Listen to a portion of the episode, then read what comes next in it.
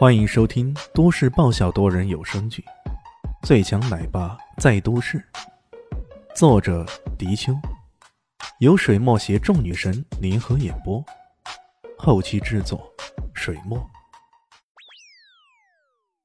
第八百一十五集，陆东阳隐忍至今，还没有采取太大的行动，那完全是忌惮西花女的武功而已。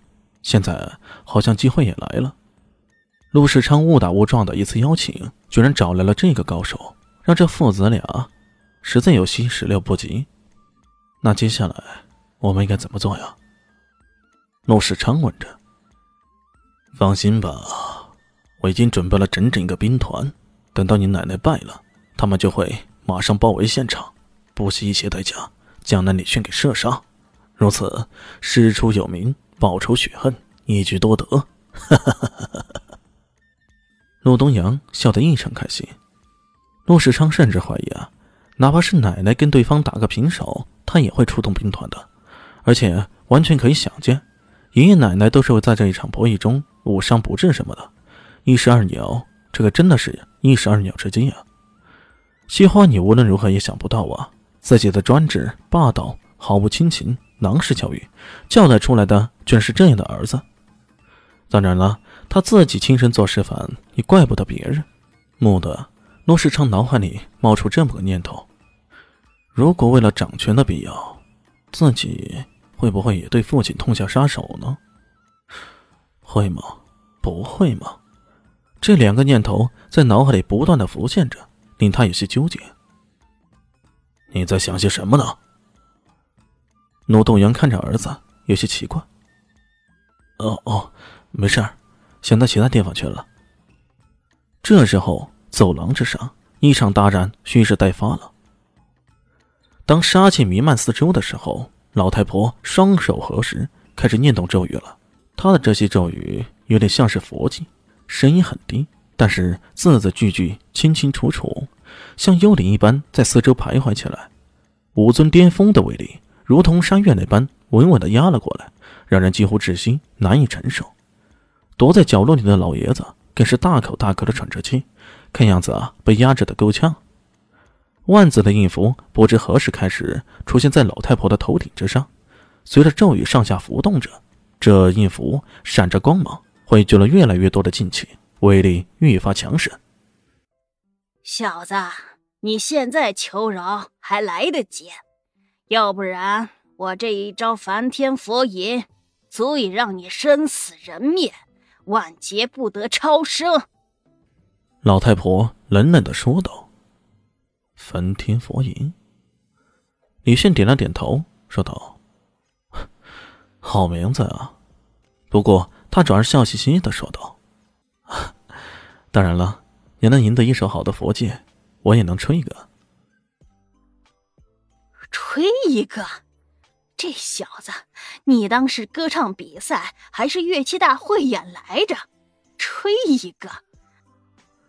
万没想到，李炫这小子还真的从兜里掏出一支雨，一支古色古香、看样子年代已经很久的古雨。这是他第一次祭出如此力气啊，还颇为用心的用一块布擦拭了一下，然后放在嘴边，悠然的吹起来。呃。老太婆懵逼了，陆家父子看到这一幕啊，也懵逼了。这家伙病得不轻吧？他难道没有感受到这焚天佛音施展攻击之后那强大的威压是何等的厉害吗？居然还有心思在这里吹国语，真把此时此刻当做是乐器表演什么的了？一股带着悲怆之意的乐声从国语中传出来，看李现的样子啊，还真的沉醉在这乐器的演奏中呢。西花女他们有所不知啊，李炫这回演奏的曲子是他所学的午夜系列第三十《午夜怨曲》，这是这怨曲一起啊，江湖悲歌歌一曲。午夜怨曲一起，让人奇怪的是，这本来呢喃的咒语，那无处不在、压力奇大的焚天佛音，竟然是被压了一头，渐渐的低落下去。这这怎么可能？老太婆吃惊不已啊！西花女哦不，现在应该叫做西花婆了吧？她苦练功夫，哪怕是身在世俗界，也从不懈怠修炼。好不容易在六十出头的时候，都达到了武尊巅峰的境界。这个境界意味着什么呢？